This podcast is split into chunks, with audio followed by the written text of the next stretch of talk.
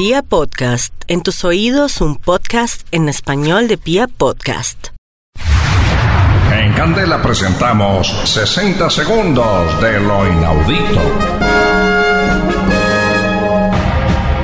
En 1940, en un pequeño hospital al sur de Ohio, en Estados Unidos, nacieron los gemelos James.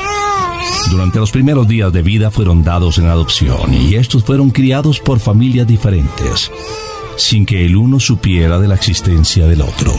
En el verano de 1979, en Columbus, capital de Ohio, con 39 años de edad, los gemelos Jim se conocieron casualmente y descubrieron que compartían muchos hábitos y experiencias. Para empezar, ambos se llamaban Jim. Las familias adoptivas vivían a 40 millas de distancia de Ohio.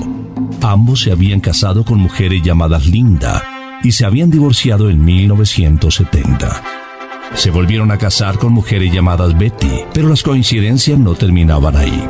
Ambos padecían fuertes dolores de cabeza, fumaban cigarrillo y conducían autos Chevrolet azul.